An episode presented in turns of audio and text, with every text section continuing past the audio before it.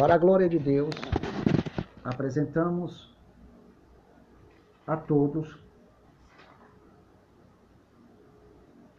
o trabalho ministerial para a glória de Deus, para o conhecimento dos irmãos, e estão sendo edificados com pedras preciosas, ouro e prata.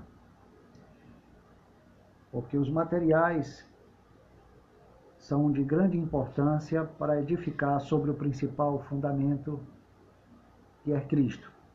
Não podemos usar palha, feno e madeira, que são materiais perecíveis, que diante de situações difíceis, esses materiais, mesmo que sejam chamados espirituais, teológicos, eles não ganham força, não produzem nenhum benefício espiritual. Nós vamos falar sobre o conhecimento racional do homem. Deus concede ao homem a capacidade e a possibilidade de conhecer, embora limitada e relativamente, repetindo, embora limitada e relativamente. Também Deus proporciona conhecimento nos mesmos termos, limitado sobre o universo mediato e imediato, gerenciado por leis, ou seja, gerenciado por ele mediante leis físicas, químicas, matemáticas, biofísicas e sociais. Por que imediata ou mediato? Porque são meios ou leis ou qualquer recurso que se coloca entre o homem e o objeto. Então, sempre há um mecanismo intermediário para acessar ou desenvolver qualquer conhecimento, seja na área física, química, matemática, biofísica e social, sociológica, é, psicológica, psiquiátrica, enfim, em qualquer área do conhecimento. Esse desenvolvimento racional são dons dados por Deus, mediante sua graça. Mas uma graça comum que Deus oferece aos homens, para que ele possa desenvolver o seu conhecimento terreno.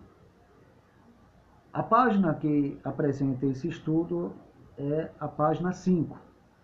Tem como título Conhecimento Racional. Enquanto, porém, o conhecimento de Deus ele é universal, ele é polivalente, ele é perfeito e absoluto. Quando se fala de polivalente, está falando de diversas ramas, um conhecimento que se estende por diversas áreas, mas de forma perfeita, absoluta e infinita. O, o do homem restringe-se pendores e dons específicos para aprofundar-se. Ele depende de pendores e dons específicos, mas é restringido para desenvolver um aprofundamento devido às suas limitações. Ele não consegue atingir a fundo a sua busca, não alcança a estabilidade do conhecimento em uma determinada e restrita área do imenso campo científico pesquisável. Se nós observarmos a área educacional, ela vem sofrendo alterações através dos séculos, porque tudo caduca, nada adquire estabilidade.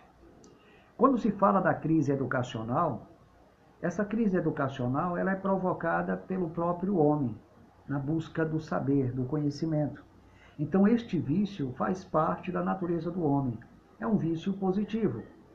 Mas ele apresenta também resultados negativos, que se transformam em vícios negativos. Porque o homem passa a usar o conhecimento para querer, para querer anular Deus e colocar-se no centro como Deus. Então, temos que entender que a soma das especialidades humanas e dos especialistas, que não são muitos, constitui a sabedoria humana, mas também constitui a manifestação da graça comum aos homens, onde Deus distribui os seus dons, os seus talentos, àqueles que são imagem de Deus. Então surgirá talvez uma pergunta: se os elegidos e predestinados estão entre esses homens sábios, ou entre os indoutos, o filho da perdição também tem imagem de Deus? Ele tem por motivo circunstancial, como favor divino ou por graça circunstancial comum, mas não que possa lhe proporcionar direito à salvação. Então, os dons fazem parte da humanidade, mas nenhum deles serão salvo por causa desses dons porque eles não podem produzir em si uma capacidade espiritual para o novo nascimento. A crucificação de Cristo, morte, sepultamento e ressurreição é a fonte de todo o princípio da nossa fé. Ou seja, ninguém adquire o novo nascimento ou a ressurreição de si mesmo, sua santificação e sua fé, a partir de si mesmo. A fonte destes princípios está na obra redentora de Jesus Cristo. Por isso, a graça emana do sacrifício de Cristo, das suas virtudes e obediência e santificação. E que Deus, através do sacrifício de Cristo, libera os benefícios da cruz. Então, tudo emana de Deus.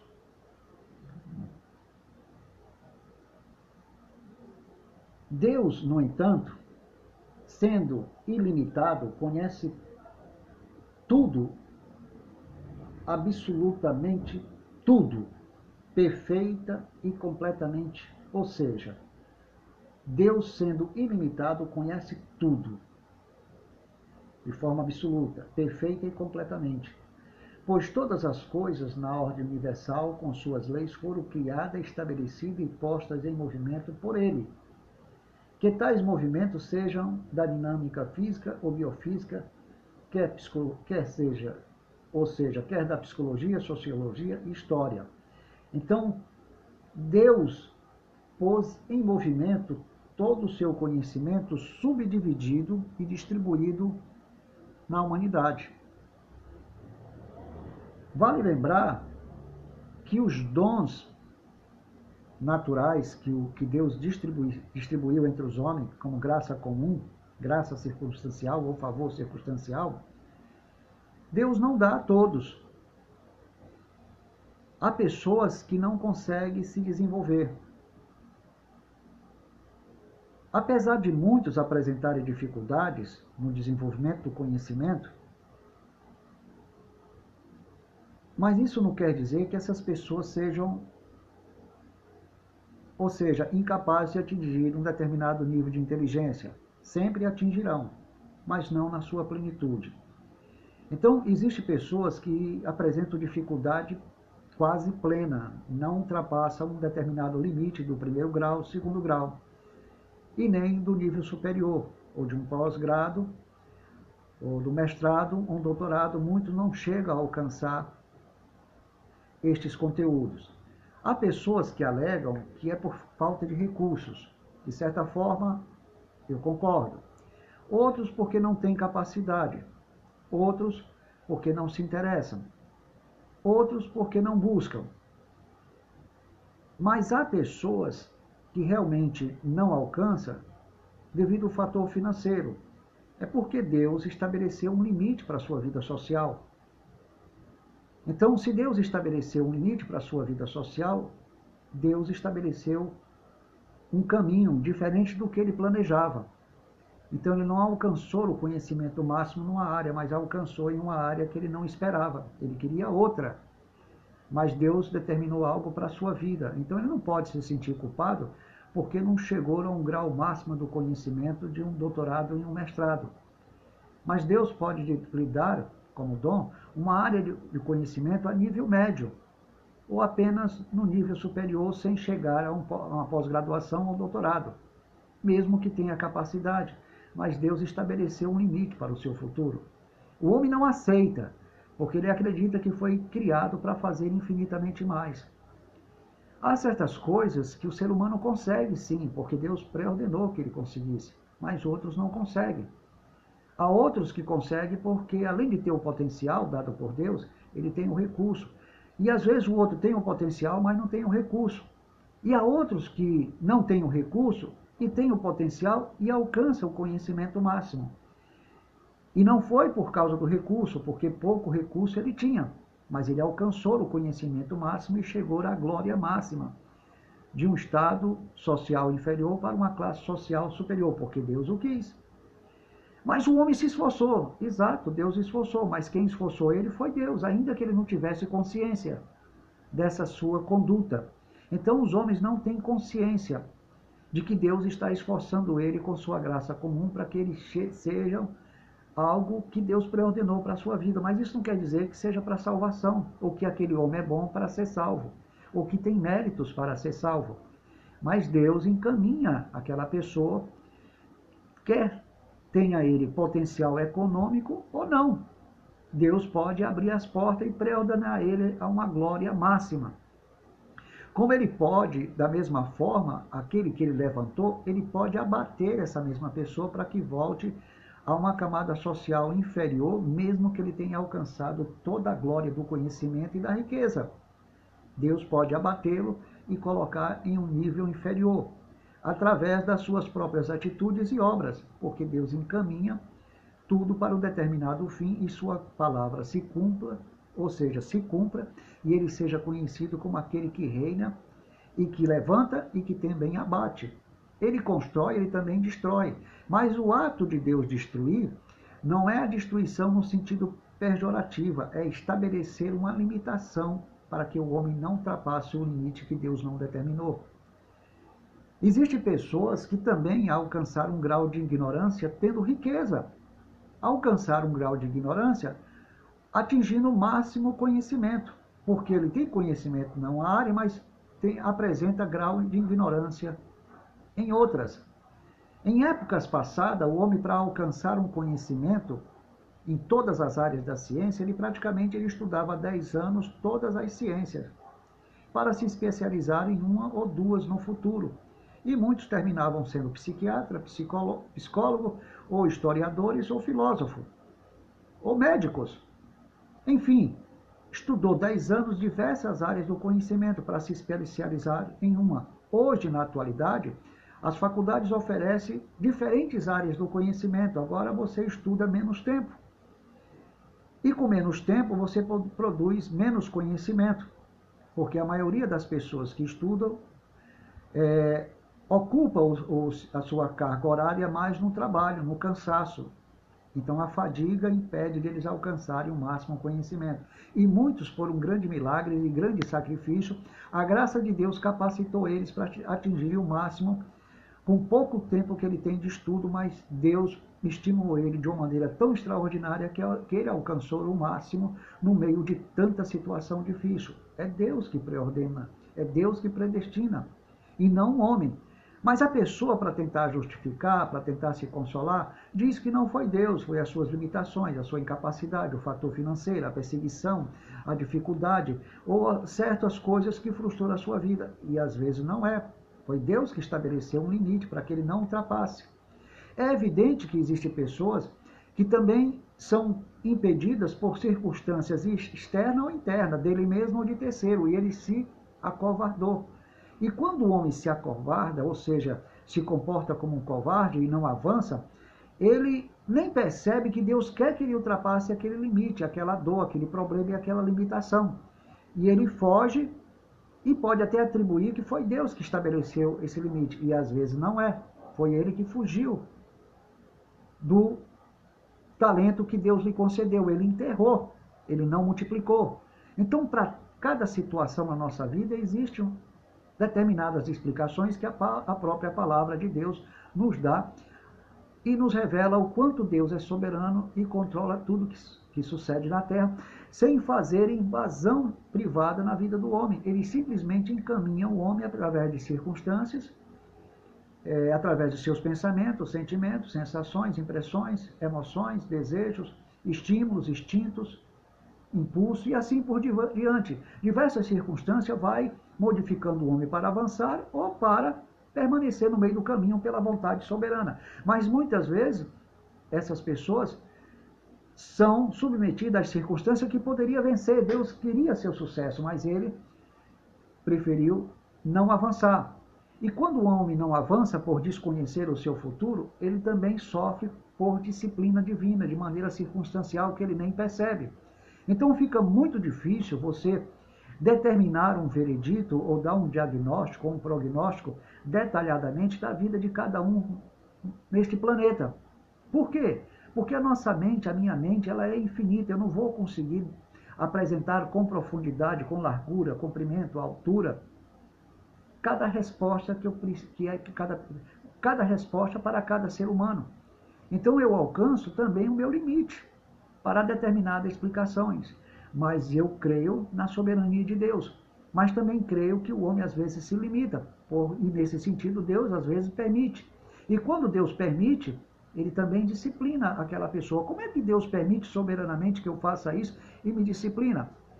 Para ensinarmos uma lição de que há momentos na vida que também temos que reagir. Só vamos saber se é da vontade de Deus ou não lutando lutando até as últimas consequências. Você lutando, lutando, lutando, se dedicando, é que você vai saber, mediante a sua vida, a sua existência, até onde Deus permitiu de você chegar. Por isso que o livre-arbítrio do homem não é perfeito, porque ele não consegue alcançar, abarcar com perfeição todos os seus projetos pessoais. Tudo quanto ele quer na vida, ele não consegue estender nem a sua inteligência, nem a sua mão, por mais que ele seja inteligente ou não.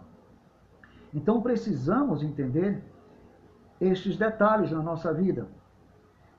Pois Deus, ele não é limitado, ele tem poder absoluto, ele é perfeito e é completo em todas as coisas, na ordem universal, com as suas leis, que foram criadas, estabelecidas e postas em movimento para favorecer ou desfavorecer o homem.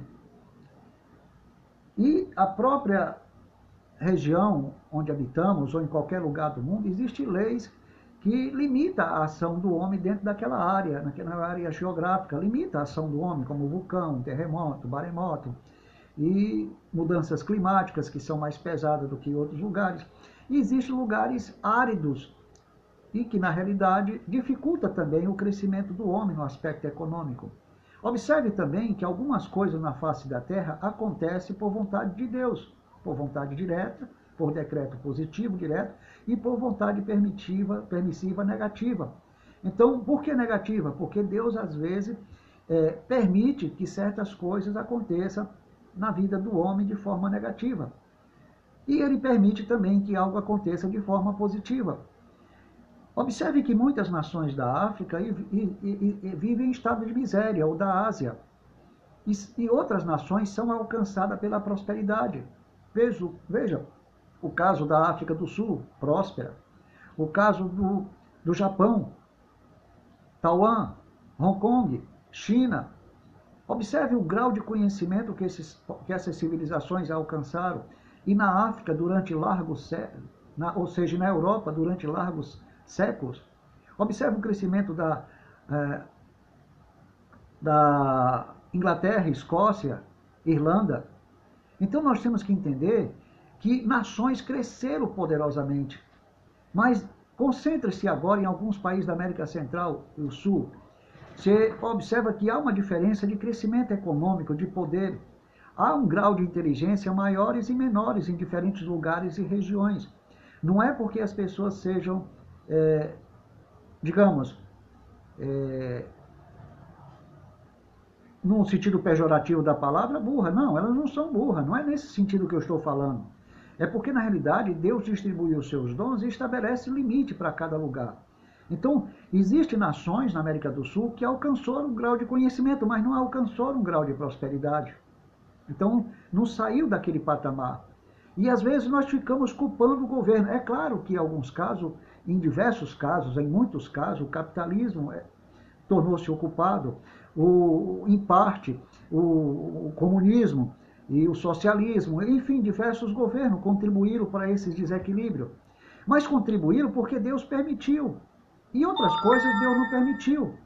E quando Deus não permite, ensinam a lição para determinados governos. Então isso traz consequências sobre todos, porque o governo é representante do povo e o que ele faz de errado ou certo pode beneficiar ou amaldiçoar seu povo. Então Deus também permite soberanamente, porque ele tem um controle dessas situações e desses lugares. Assim sucessivamente, podemos entender que tem lugares que milhares de pessoas morrem e perecem na fome, na doença e com grandes desastres, e outros lugares não perecem. Então nós temos que entender que essa é as determinações do Senhor, como é que ele estabelece determinadas leis para garantir a sobrevivência da espécie. Parece até que Deus destrói uma espécie para que outras sejam preservadas. Não, não é bem com esse espírito. Deus não destrói uma espécie para que outras sejam preservadas. Não. Ele simplesmente governa com as leis e essas leis se encarregam para destruir e para reproduzir-se. Não que ele queira destruir uma espécie para que outra se multiplique. Não. É simplesmente ele governando, permitindo ou não permitindo que certas coisas aconteçam. Então nós não podemos atribuir tudo ao homem, e às vezes sim, mas às vezes não. Então Deus reina sobre toda a terra, ele governa esse caos. Para nós está tudo fora de ordem, para nós é confusão. Para Deus, meu amado, está tudo em harmonia. Tudo ajuda ao bem, para aquilo que Deus vai cumprir na terra. Deus não perdeu o controle de nada. Se Deus tivesse perdido o controle, meu amado, pode ter certeza que o mundo estaria bem pior. Deus foi poderoso quando permitiu que Adão e Eva pecassem no princípio. Você já imaginou se Adão e Eva estivessem vivos sem pecar e eles pecassem hoje e todos os homens decidissem pecar hoje? Como é que você pensa que ficaria o mundo? Porque de lá para cá não teríamos a população que hoje temos no mundo. Existem 7 bilhões de pessoas. Só na China, 2 bilhões, na, é, é, se não me engano. E na, e na Índia, 1 bilhão. Então você imagina o que seria se ninguém tivesse, ninguém tivesse morrido e o pecado acontecesse hoje. Os homens com mais de 6 mil anos cada um, porque essa é a visão bíblica. O mundo só tem 6 mil anos na visão bíblica. Então o que seria do mundo hoje? Se o homem resolvesse pecar, se transformaria num grande caos. E se ninguém morresse e continuasse pecando, se Deus permitisse que o homem comesse da árvore da vida depois do pecado? automaticamente, meu amado, não teríamos espaço mais para viver em paz. A crise seria maior do que essa. As doenças, as epidemias seriam maiores do que essa. Então se observa que Deus não foi inteligente, ele foi poderoso. Ele permitiu de forma soberana. Por que, que ele permitiu que o homem pecasse? Por quê? Esse era, é o grande questionamento. Alguém diz assim: se Deus é perfeito e é bom, se ele permitiu, ele não é tão perfeito e não tão bom. Isso na visão subjetiva daquele que não compreende o governo de Deus. Mas o que Deus permitiu era exatamente porque ele não transformou o homem em um robô, porém submeteu os erros do homem à sua vontade predestinadora. Submeteu todos os desequilíbrios do homem, porque apesar do homem ser perfeito, ele era perfeito, mas não divino. Nós não podemos entender Adão, olhar para Adão como um ser perfeito divino ele era perfeito como um ser criado, mas tinha limitações. Então, a sua limitação não dizia que ele tinha um livre-arbítrio absoluto e perfeito. Não tinha um livre-arbítrio absoluto e perfeito. Ele poderia comer de todas as árvores do jardim, até da árvore da vida. Então, ele tinha absoluta liberdade nesse contexto. Porém, no outro contexto, Deus não deu liberdade, estabeleceu um limite para que ele não comesse da árvore da ciência do bem e do mal. Então a árvore da vida e a árvore da ciência do bem e do mal reflete o potencial que existia no homem de viver para adquirir vida por meio de obras ou por meio, da, por meio da, da, das obras contrárias, gerar sua morte. E a, as duas árvores refletiam o potencial dele de vida e de morte. Porque Deus preordenou o homem também para, pecar, para pecado, mas não preordenou o pecado. Como foi que Deus preordenou o homem para o pecado? Através do próprio potencial que Deus lhe concedeu em si mesmo. Ele tinha um potencial em si, com os atributos da imagem de Deus, com a mesma, com a, não com a mesma inteligência tão, intelig, tão inteligente, em um determinado grau que não chega a atingir ilimitadamente o mesmo conhecimento de Deus, mas ele tinha atributos é, limitados do conhecimento de Deus, da inteligência e do entendimento, sempre em um determinado grau. Então a sua perfeição era exatamente isso, ou seja, o seu potencial era a sua perfeição. O potencial da sua perfeição era em pecar, em poder pecar, em ter poder para pecar e ter poder para não pecar. Esse era o seu potencial, poder para pecar e poder para não pecar. Então havia nele essas duas capacidades. E ele poderia atingir o limite nessas duas áreas. Esse era o seu potencial. Então, o que foi que fez Adão morrer? Foi a árvore da ciência do bem, o fruto em si? Não, a própria desobediência que ele praticou por meio do seu potencial. Potencial que daria a ele capacidade para pecar e não pecar. E Deus sabia exatamente disso. Por isso deixou bem claro que no dia que ele comesse ele morreria, porque Deus já sabia de, de antemão que ele iria pecar. E Deus já de antemão submeteu a sua rebelião à sua vontade predestinadora, por meio da eleição e, claro, e por meio da própria predestinação. E já tinha em mão, ou seja, já preexistia com ele um plano redentor em Cristo. Porque em Cristo, amado, viria a verdadeira humanidade, ou pecando Adão ou não. Em Cristo viria a verdadeira humanidade, a humanidade perfeita, em Cristo. A expressão, ou seja, Cristo é a expressão perfeita de Deus e a expressão perfeita de Adão. Então, como ser criado, Adão não era divino, era um ser humano, um ser humano limitado. Ele era apenas uma sombra daquele que haveria de vir ou ele pecando ou não, mas Cristo seria sempre a expressão perfeita de Deus e da humanidade perfeita. Por isso, os elegidos e predestinados são chamados em Cristo e não em Adão. Em Adão são chamados os filhos da perdição. Então, se não fosse Jesus, os elegidos e os predestinados não se multiplicariam como a, a, as estrelas dos céus e a areia da praia. Temos que entender isso, ter uma mentalidade da graça. Porque se você não tiver uma mentalidade da graça, você vai entender que na eleição e na predestinação, Deus salva poucos. Meu querido, você está equivocado. A matemática de Deus não é uma matemática racional. Deus chamou a atenção, chamou a atenção não, Deus revelou para Abraão que, o seu, que a sua semente, a mesma semente da mulher, ia tornar bendita todas as famílias da terra. Faça uma comparação de Gênesis, capítulo 3, versículo 15, e Gênesis capítulo 12, versículo 1 a, 3. Então a mesma semente ia, abençoar to, todas as famílias da terra, nas, quais se reuniam os eleitos e predestinados. Mas, posteriormente, Deus levantou os olhos de Abraão para o céu e chamou a atenção dele. Contas as estrelas, se podes, assim será a tua descendência e os grãos da terra, assim será a tua descendência. Então significa que se tratava de uma multidão incalculável, uma multidão que não poderia dar uma soma exata da, dos seus limites. Você já parou para pensar em contar quantas estrelas existem no universo e quantos grãos de areia você poderia extrair da superfície do planeta? Você, não, não, você morreria e não terminaria, não terminaria de contar, porque é algo infinito. Então, se você calcular a partir desse princípio, se for fundamentar a salvação sem a eleição, sem a predestinação e sem o sacrifício de Cristo, pouco se salvaria, meu amado. Se, for, se tivéssemos de confiar na doutrina pelagiana e arminiana, pouco se salvaria por meio do seu livre-arbítrio. Então, na realidade, o homem quer atribuir a si a sua glória, isso fere ele. Ele quer ser semelhante a Deus, como o diabo como Adão e Eva quiseram desde o princípio, quando foram tentados por Satanás.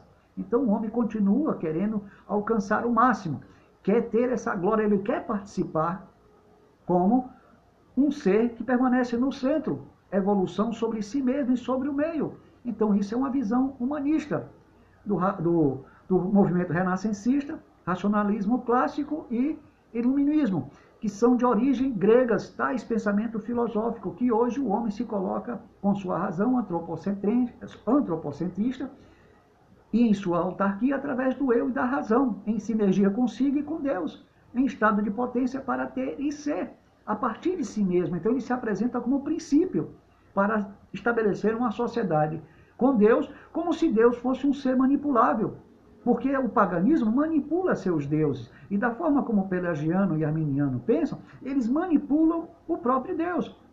É tanto que tem muitos que têm o hábito de querer determinar em nome de Jesus Cristo, querer determinar através da fé. Passa a usar a fé, a, a oração, a obediência, a santidade como instrumento soberano para determinar o que quer.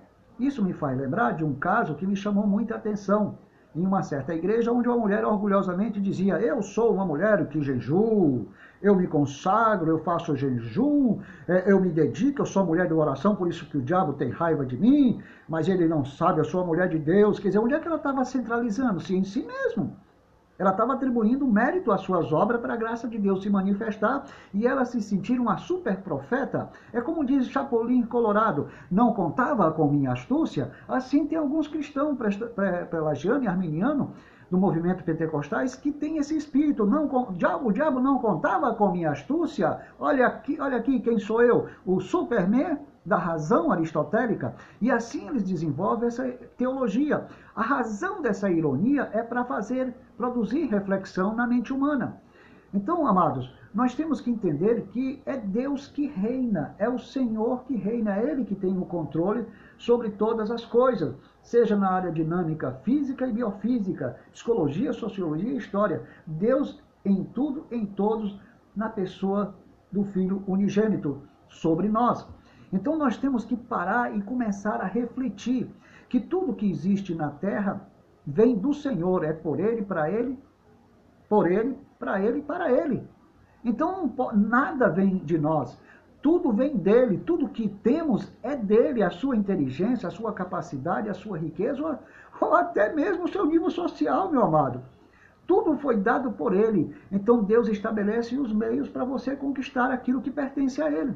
Então, Deus dá os meios, cria circunstância, cria inteligência, cria percepção, cria o discernimento, cria a interpretação, cria o talento para que você possa estudar, examinar, reagir, tomar atitude. Tudo isso é dado por, é dado por Deus. Você reage porque é um dom dado por Deus. Você interpreta, você discerne, você escuta, você percebe, você localiza, você busca, você cria, você modifica, porque são dons dados por Deus. Mas o homem passou a se colocar no centro, com seu conhecimento darwiniano, espiritual. Ele se evolui sobre si mesmo.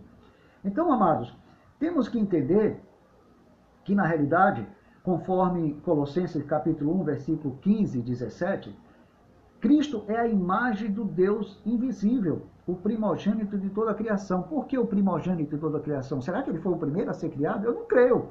Eu não posso admitir que Jesus Cristo seja o primeiro a ser criado, o primogênito da criação. Porque se assim fosse, ele não seria eterno nem seria Deus. Ele não tinha saído desde a, a sua saída não teria sido desde a eternidade, que não tem fim. Não poderia, não poderia, isso seria uma contradição. Como é que um ser sai desde a sua, desde a eternidade, desde o princípio da eternidade, e ele é o primogênito da criação? Há algo estranho nessa interpretação. Ele é o primogênito da criação aqui na terra, porque ele se fez carne, gerado pelo Espírito Santo e se tornou o primogênito da criação depois que foi gerado aqui. Ele assumiu a honra e o primeiro lugar. Por isso que nós fomos predestinados segundo a sua imagem, para que ele fosse primogênito dos seus irmãos e não se, e não se envergonhasse de nós. Então herdamos o seu sangue, mas ele é o primogênito, ele é o primeiro, ele é o único de toda a criação aqui na terra. Por quê? Porque ele é a expressão perfeita de Deus e de Adão. Ele substituiu definitivamente Adão. Adão perdeu a sua glória. Adão teve uma glória provisória. Ele foi o primogênito da criação, no princípio, provisoriamente. Mas depois, o seu verdadeiro substituto, mais perfeito, assumiu uma glória definitiva de primogênito da criação, porque Adão foi feito do pó da terra e Jesus pelo Espírito Santo. Adão participou do pó da terra e recebeu a natureza pecaminosa ao interagir com Satanás. Nós herdamos a, natureza pecaminosa por causa de Adão, enquanto Cristo participou da nossa natureza, mas a, o nosso sangue não contaminou ele, o sangue de Maria não contaminou ele. A, no, a, natureza psíquica infectada pelo pecado que estava em Maria não contaminou ele. Então isso é uma obra contrária à natureza. Deus foi contrário ao, ao nosso sistema biológico. genético hereditário congênito, para que Cristo não fosse infectado. Isso é uma coisa extraordinária. Você já imaginou o seu pai e sua mãe com AIDS e você nascer sem AIDS? Então, é um milagre. E esse é um grande milagre. O Espírito Santo gerou Jesus e não foi contaminado pela nossa natureza pecaminosa que estava que infectou até o nosso sangue. Então, isso é algo maravilhoso. Mas quando Adão estava no Éden, amado, nós temos que entender que ele tinha um pacto por obras. Lá no Éden não precisava da fé. Deus estava presente, não havia pecado na natureza adâmica e nem na natureza de Eva, então ele não vivia por fé, ele vivia por obras. O pacto estabelecia um só mandamento: não comerás da árvore da ciência do bem e do mal. Só existia um mandamento. Então, ele vivia desse pacto, e desse pacto ele viveria eternamente. Vale lembrar, irmão, que ele foi criado no sexto dia.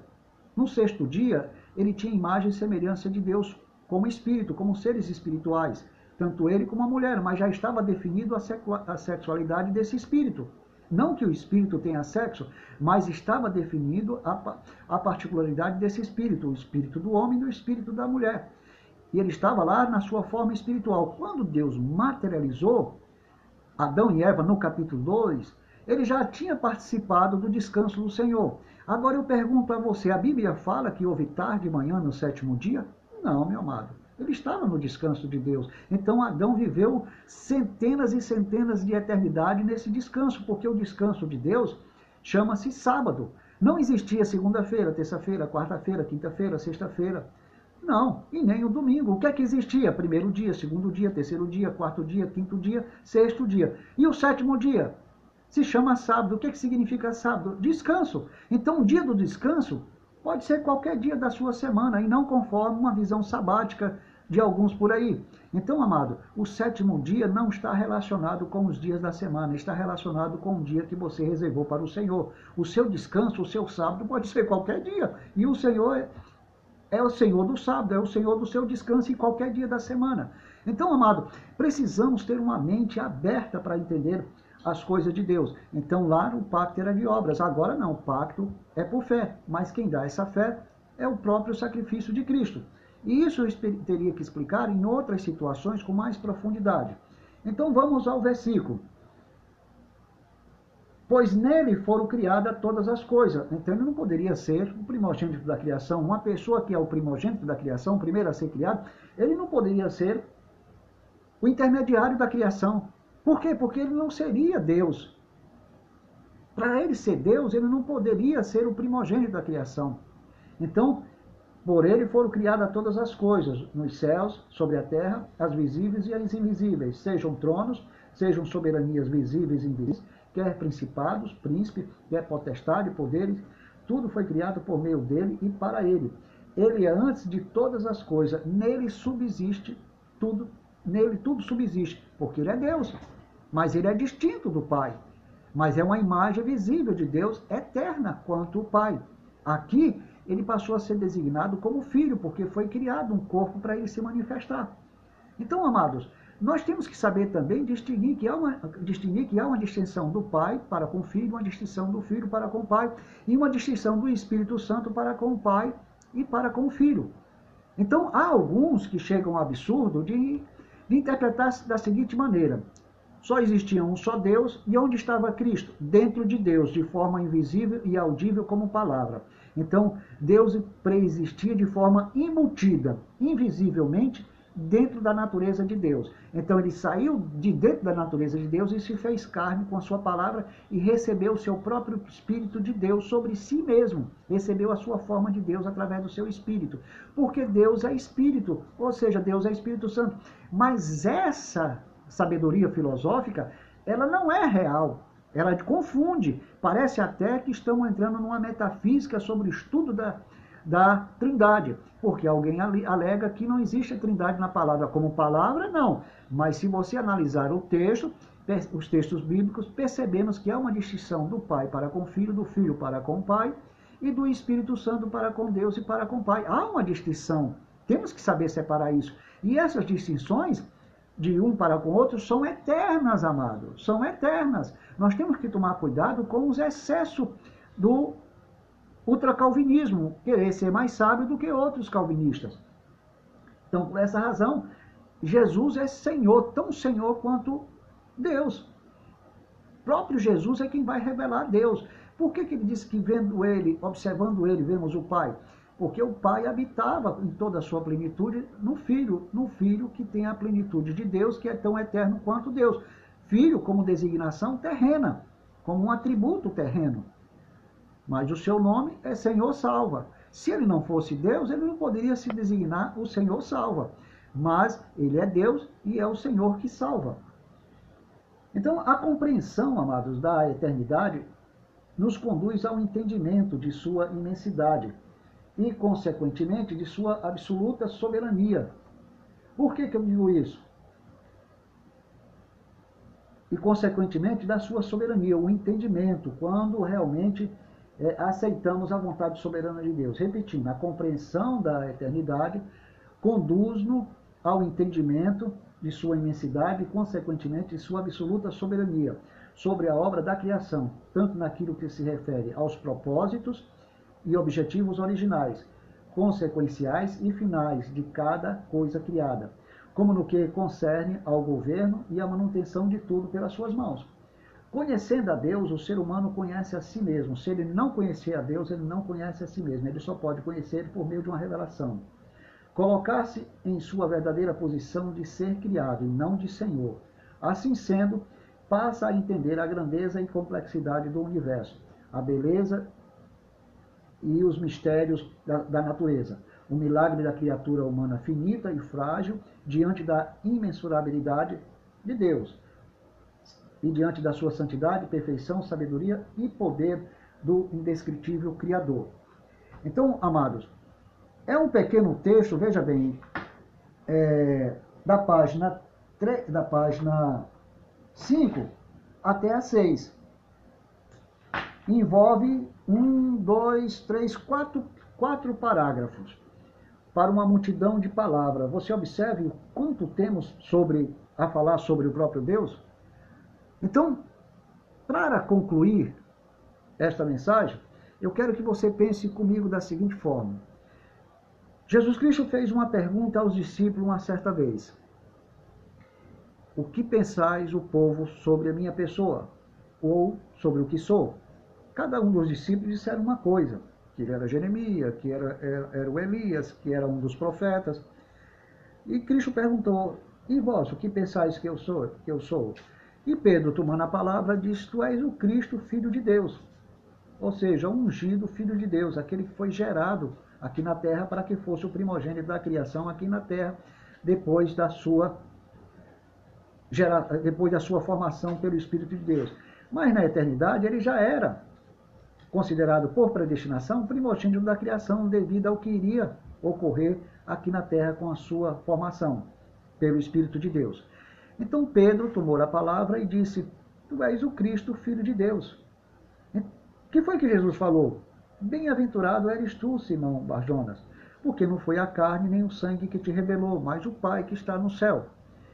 Carne e sangue se referia à sua ligação com seus ancestrais, também com a sua natureza, com sua vontade, com seus desejos, com sua carne, com seu corpo, com sua razão, com seu entendimento pessoal.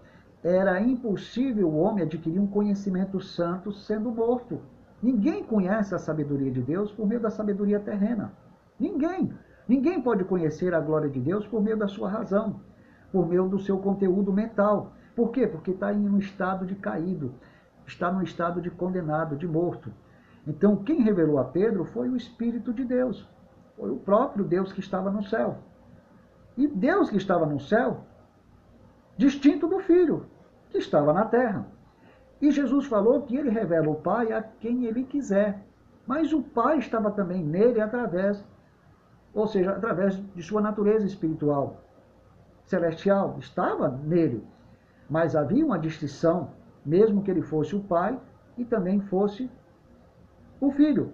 Então é um mistério extraordinário. Ele, nele se encontra o pai e nele está o filho. O pai e o filho estavam juntos no sentido espiritual, porque tem, eles ambos teriam a mesma natureza espiritual, a mesma essência celestial. a mesma composição, como se diria, se diria no sentido mais claro e popular.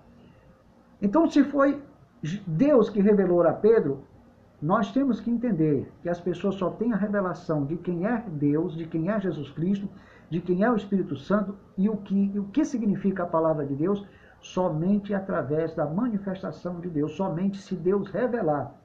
Se Deus não revelar, a pessoa pode pronunciar o nome de Jesus Cristo, ou seja, pode pronunciar o nome de Deus, o nome de Jesus Cristo, pode falar do Espírito Santo, pode falar da palavra, pode falar de fé, ele pode falar de qualquer coisa que está na Bíblia, porque conhecimento natural qualquer um pode ter, mas revelação sobre a Bíblia, sobre o verdadeiro Deus, sobre o verdadeiro Jesus Cristo, sobre o verdadeiro Espírito Santo, só quem dá é o Pai. Enquanto Deus não dá, a pessoa segue suas próprias doutrinas. Segue o judaísmo, segue o legalismo, segue o, segue o racionalismo, se deixa levar pelas imagens, se deixa levar pelos dogmas, pelas tradições e pelas culturas do paganismo que embriagou muitas religiões. Então, quando a pessoa tem a revelação da palavra, ela vive e compreende e busca a palavra. Ela não aceita mais aquilo que ele herdou das religiões. Então, enquanto a pessoa não tiver a revelação do verdadeiro Deus, ele vai continuar dizendo que a revelação de Deus está na sua verdade, na sua tradição, nos seus dogmas, porque eles pensam que aquilo que eles aprenderam de sua religião tem autoridade divina. E não tem. São obras da carne. Então, amados, Deus é preciso nos revelar, se revelar através da sua palavra, através do seu espírito. A palavra de Deus sem o espírito de Deus, irmão, é apenas um livro morto. Por isso que a Bíblia está em, muitas, em muitos segmentos religiosos, mas é um livro morto. Por quê? Porque não tem a revelação da graça. Eles têm a revelação da palavra no sentido religioso. E no sentido religioso, qualquer um pode pregar de Gênesis a Apocalipse sem ter a revelação da palavra. E essa é uma grande verdade. Portanto, amados, quero agradecer por vossa abençoada atenção.